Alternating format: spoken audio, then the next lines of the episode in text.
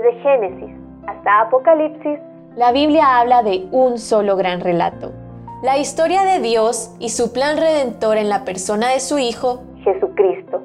Te invitamos a escuchar este extracto de la Biblia devocional centrada en Cristo, presentada por Lifeway Mujeres y Biblias Holman. Gente pecadora y un Dios redentor. Segunda de Crónicas 28. Somos malas por naturaleza. Tal vez sea incómodo escucharlo, pero es verdad. La palabra dice, no hay justo ni aún uno. Somos malas, aunque no seamos asesinas ni devotas de santos, ni siquiera somos pecadoras solo por lo que hacemos. Lo que hacemos pone de manifiesto lo que somos, en contraste con quién es Dios. Somos pecadoras y Él es santo.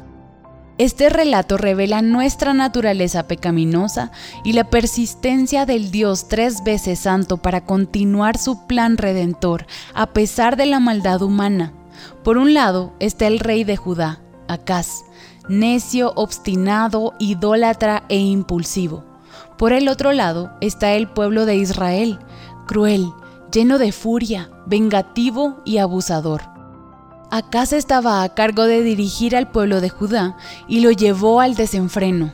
Por eso, Dios los castigó en múltiples ocasiones. Las diez tribus del norte de Israel se aprovecharon de esa disciplina divina en contra de Judá, y a pesar de ser sus hermanos, los derrotaron con tal furia que su ira había llegado hasta el cielo. Pero un profeta de Dios los reprendió por su pecado y enmendaron lo malo que habían hecho. Estos ejemplos nos retratan a nosotras, así como los pueblos israelitas, nosotras tampoco somos justas. Así lo establece la escritura y lo afirman nuestras acciones y nuestro corazón. Quizás no destruimos a nuestros enemigos o incluso hermanos, pero los arrojamos a la hoguera que encendemos con nuestra lengua. No hemos erigido un altar a otros dioses, pero sí albergamos dioses en nuestro corazón. ¿Te das cuenta de lo similar que somos cuando examinamos nuestro corazón? Pero incluso con todo esto, Dios muestra su misericordia. En este relato Dios castiga y reprende, pero no aniquila por completo. Tanto Israel como Judá merecían ser exterminados, pero Dios no permitió que el pecado se interpusiera en su plan de redención.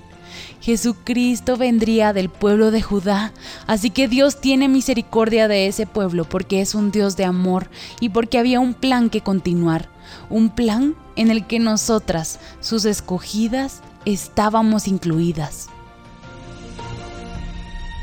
Para conocer más recursos relacionados a esta gran historia, visita www.centradaencristo.com.